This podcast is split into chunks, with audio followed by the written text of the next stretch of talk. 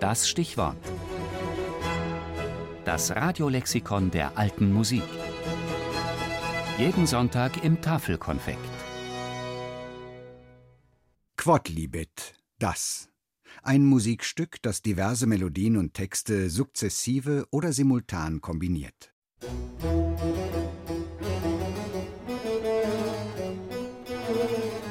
Gallimatias Musicum, ein orchestrales Quodlibet des jungen Mozart.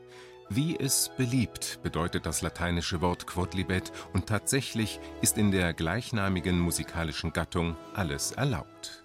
Eine bunte Mischung präsentiert das Quodlibet, oft scherzhaft und karikierend, manchmal auch ernst und hintersinnig.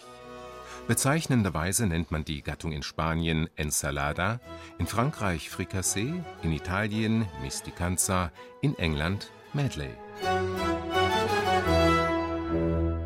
Die Ursprünge führen an die Pariser Sorbonne, an der im 13. Jahrhundert aus dem Stehgreif Disputation de Quodlibet, also wissenschaftliche Streitgespräche nach Belieben, abgehalten wurden.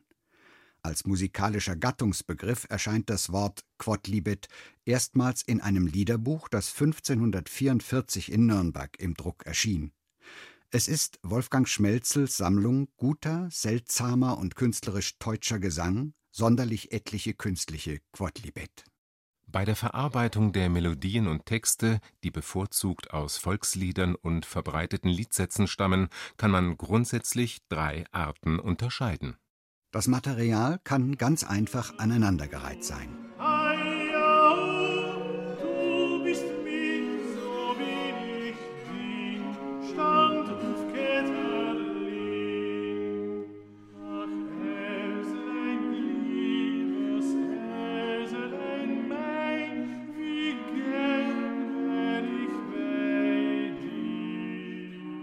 Melodien und Texte können aber auch übereinander geschichtet werden, sodass sie gleichzeitig erklingen und sich zu einem polyphonen Satz verbinden.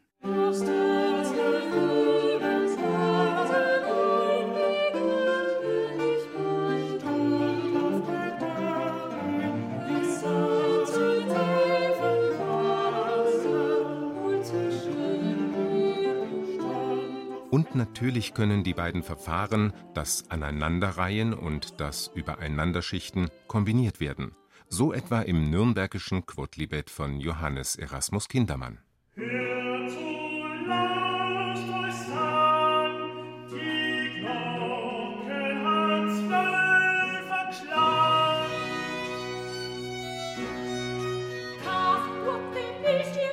Schönes Schloss, und die Glocken, und die Zwölfer schlagen. Was hat mich ihr Weiber, schönes frisches Ei, ihr Weiber, guten Wundermilz.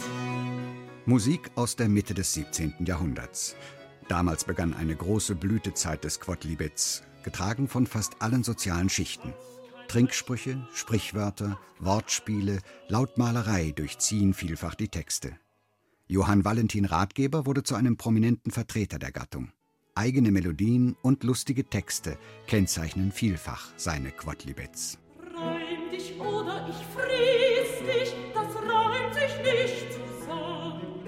Was sich nicht zusammen will reimen, da rat ich in Geheimen, man soll zusammen mit dem Schlusssatz der Goldberg-Variationen und der Hochzeitskantate von Johann Sebastian Bach erreicht das Quodlibet im 18. Jahrhundert einen letzten Höhepunkt.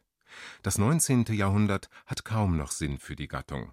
Das 20. Jahrhundert entdeckt sie vereinzelt wieder, auch in Stücken, die gar nicht die Bezeichnung tragen das Finale der zweiten Symphonie von Charles Ives hat jedenfalls viel von einem Quodlibet, nicht nur in der bunten Aneinanderreihung von Zitaten, sondern auch in dem augenzwinkernd frechen Humor.